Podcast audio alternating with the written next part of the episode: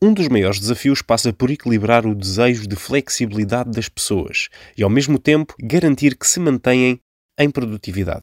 Não precisa de trocar entre os dois, se pensar de forma diferente o modo como as pessoas trabalham juntas. Como fazer isso?